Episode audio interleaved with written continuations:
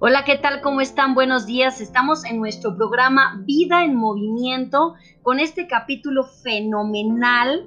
Estamos con un médico impresionante, estamos con el teniente coronel médico cirujano Edgar Fernando Galindo Soto, de 44 años. Es médico militar con la especialidad en la Escuela Militar de Graduados de Sanidad. Tiene dos especialidades el doctor, lo que es medicina integral y está también lo que es la nefrología, está en urgencias.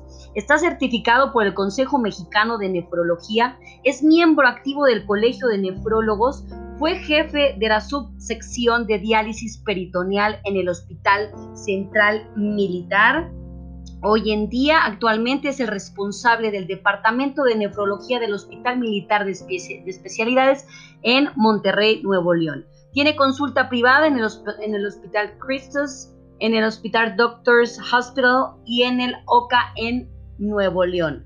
Doctor, ¿cómo está usted? Muchísimas gracias por esta entrevista. Sé que usted está súper ocupado pero pues definitivamente moríamos de ganas por hacerle esta entrevista. Gracias, doctor.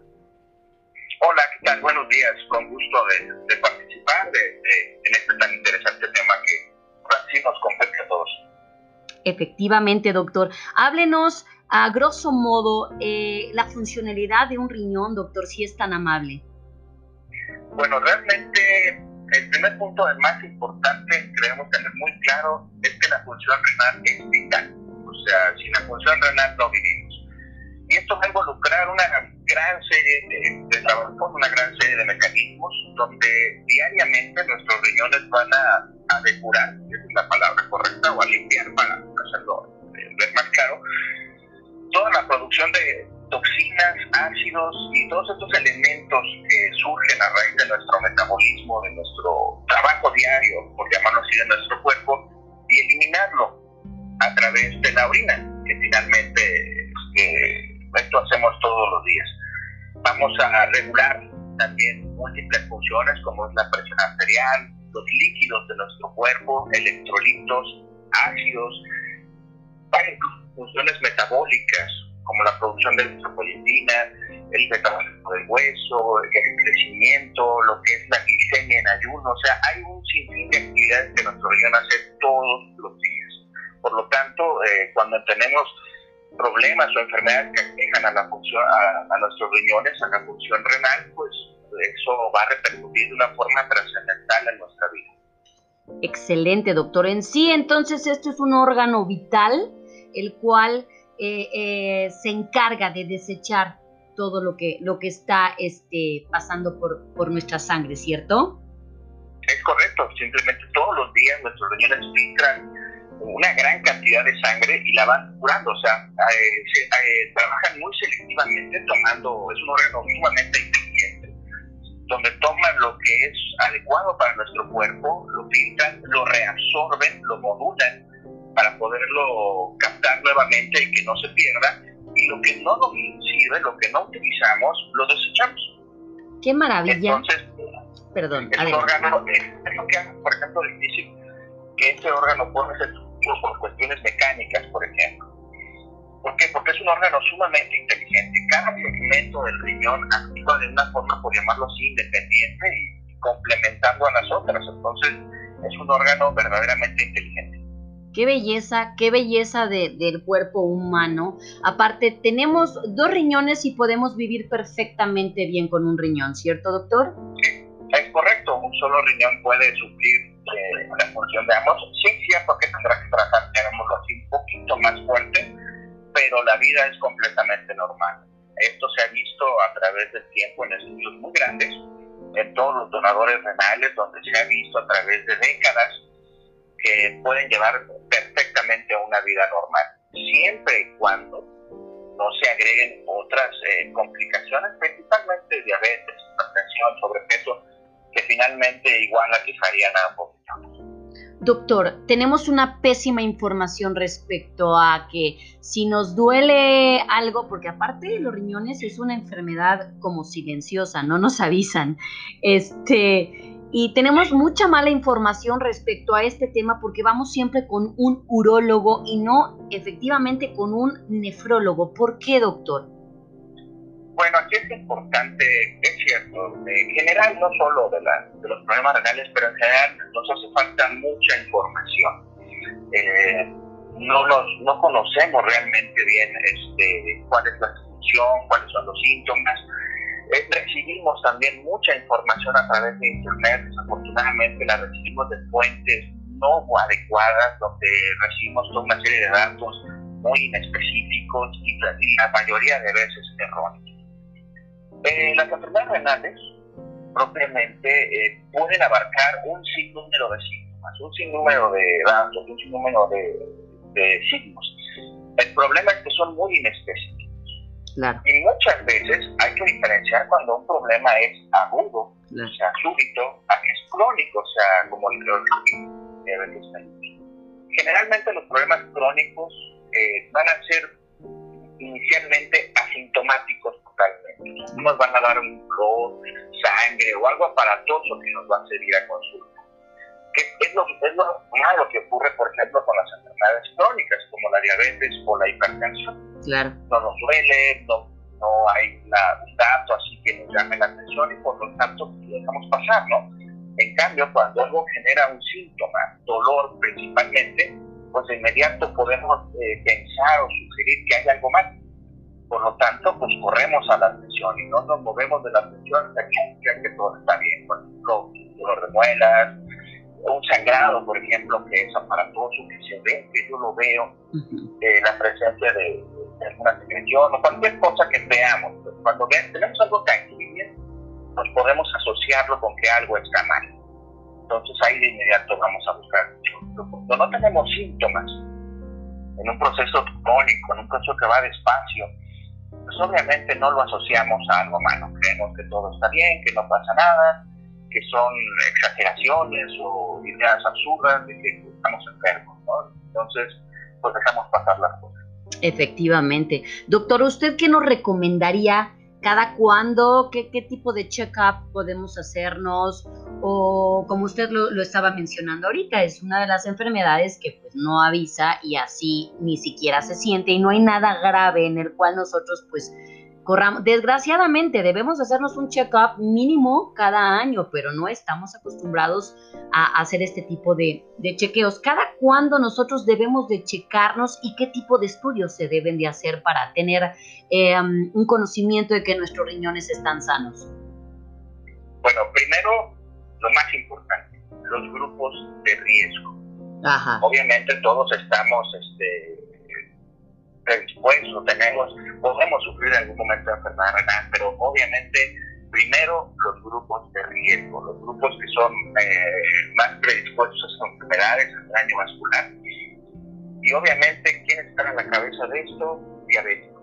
Diabéticos, hipertensos, gente con obesidad, y obviamente son los eh, que primero están en esta línea. Estos pacientes deben ir obligatoriamente a una revisión cuando tienes grupos de riesgo, se debe hacer una búsqueda intencionada, o sea, que aunque no existan síntomas, debemos ir a buscar el daño, debemos ir a, descartarlo, decir, ¿sabes qué? Ya le buscamos, no lo encontré. Ahora, el que no encuentre el daño en una ocasión, no significa que no lo pueda ver más adelante. Entonces, esto involucra un seguimiento, o sea, estar constantemente acudiendo a nuestros médicos para que puedan ubicar este daño. Ahora, aquí es importante, el primer contacto o quien hace el diagnóstico inicial preventivo es el médico general. Ok. No es el especialista. Así como en todas las enfermedades crónicas, así como en todos los este, problemas que nos atañen de salud, siempre primero debe ser el médico general. nuestros, nuestros pacientes pues deben tener la confianza en nuestros médicos generales, deben tener este, ese seguimiento, porque finalmente los primeros eh, pasos o los primeros eh, tratamientos van a involucrar medidas generales. Me refiero en general, ¿no? Lo que es control de peso, control de enfermedades crónicas, diabetes, hipertensión, ejercicio. Entonces, todo ese seguimiento lo va a dar primero el médico general. Yo entiendo que habrá algunas enfermedades que puedan pasar o que no son específicas de esto, como algunos eh, genéticos, algunas malformaciones, otro tipo de padecimientos, pero son más raros, no son tan específicos y obviamente igual serán algunos de transmisión por ayer, pero aquí el primer paso siempre es acudir cuando tienes factores de riesgo, buscarlo intencionadamente. ¿Cómo lo vamos a hacer? Obviamente, como encontrar síntomas, no vamos a encontrar algún dato de exploración, inicialmente con estudios de laboratorio. Y esto obviamente lo vamos a ver con una química sanguínea, la determinación de creatinina y urea en sangre, y esto lo puede mandar nuestro médico general como primer hallazgo, y un simple examen general de orina. Proteínas en la orina, que será un dato eh, también marcador de daño, o la presencia de sangre, o algún dato, o algún otro dato patológico. Pero finalmente esto lo va a hacer nuestro médico general. Si al encontrar alguno de estos hallazgos, obviamente va a iniciar un tratamiento y referir oportunamente a un médico internista o a un médico nefrólogo. Si no tenemos ningún antecedente familiar de alguna enfermedad renal, por ejemplo, piedras, alguna enfermedad inmunológica como lupus, y no somos de este grupo de riesgo, podemos hacernos, como tú bien dices, un check-up cada año, donde específicamente podemos pedir estudios muy sencillos, muy básicos, desde una biometría, una química sanguínea y un examen cardiológico. Con estos estudios podemos hallar inicialmente la enfermedad renal y ya después, bajo la este, el seguimiento de un especialista, podemos ya solicitar otros. Ahora bien, es cierto también que habrá algunas enfermedades que son hallazgos o sea que inicialmente no dan síntomas, no hay antecedentes, pasan totalmente apercibidos y aparecen, o más bien las encontramos porque están sintiendo otra cosa. Generalmente un paciente que le hace, por ejemplo, un ultrasonido o una tomografía por abdominal por otras razones, ahí pueden surgir. Entonces sí hay veces que son realmente hallazgos. Híjole, qué sorprendente es este, estas cuestiones que, realmente la, importancia de, del estar checándonos, de tener una buena alimentación, eh, se está dando mucho también por los chicos que toman eh, demasiadas cuestiones en cuanto a proteínas, los que van al gimnasio y todas estas cuestiones que, que son un poco complicadas, que toman chochos para, no sé, limpiar el riñón y efectivamente están, hasta me da risa porque toman que los pelos de lote y los remedios de la abuela para este, limpiar sus riñones. Muy mal en ese aspecto, pero sí es bien importante que a todas las edades empecemos nosotros desde casa a nutrir a nuestra familia, a alimentarnos bien, a tomar el agua suficiente. Una pregunta más, doctor, ¿cuánto es el agua suficiente que me preguntan a mí? A ver, este Moni, ¿cuánta agua debo de beber? Pues según yo, y no lo sé, doctor, y le pregunto, según la sed, según la actividad, según eh, eh, este, tu vida, ¿no? Más o menos, si eres una deportista. Obviamente, quien tiene una actividad física extenuante, trabajo, jornadas este, extenuantes de, de, de deshidratación, obviamente vamos a tener que aportar más. Yo creo que considerando un aporte de dos metros, litros y medio, más o menos será suficiente para un día habitual en una persona normal. Esto quiere decir un litro y medio de agua, más o menos fuera de lo que tomamos en desayuno, comida y cena. Esto es importante también un punto. Agua no significa eh, tomar situaciones como jugos, por ejemplo, frescos. Claro este, frutales o algo que está muy de moda y que realmente es terrible, que son todos estos electrolitos horarios. Sí, caray. Que son bebidas que cree uno que por dar media cuadra este, ya hizo un ejercicio extenuante y nos echamos un litro de, de, una de estas bebidas de electrolitos. Sí las puede mencionar, ¿eh? Gatorade o Powerade, sí las puede mencionar, doctor. Ah, ok.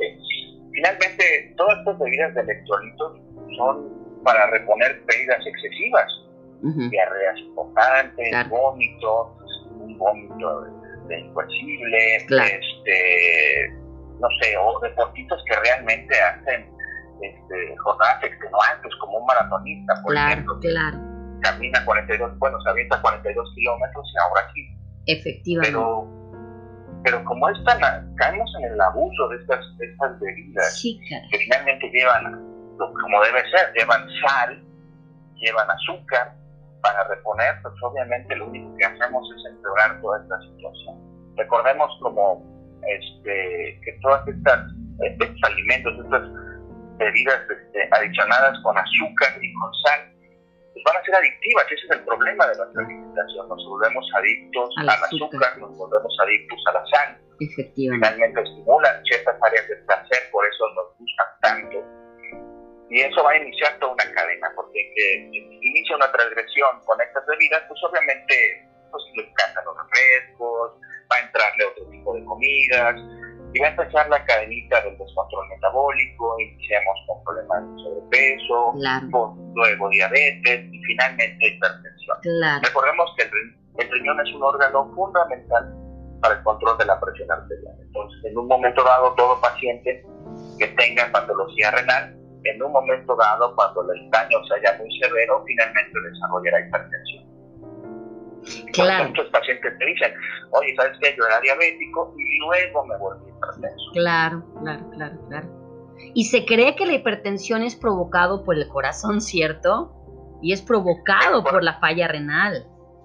Hay muchas causas este, que pueden participar en esto. Yo siempre digo a mis pacientes, no veas esto como una sola causa. Esto siempre lleva muchas causas donde finalmente participa este, algo que es, todo lo que es el sistema vascular, todo lo que es circulación. Claro, claro, claro.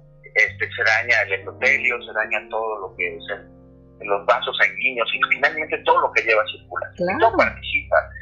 Eh, la hipertensión va a ser originada no solo por un factor, participará el riñón, participará el corazón, participará la circulación, la grasa de nuestro cuerpo también, el sistema nervioso, o sea, hay mil cosas que van a participar, no solo es un solo.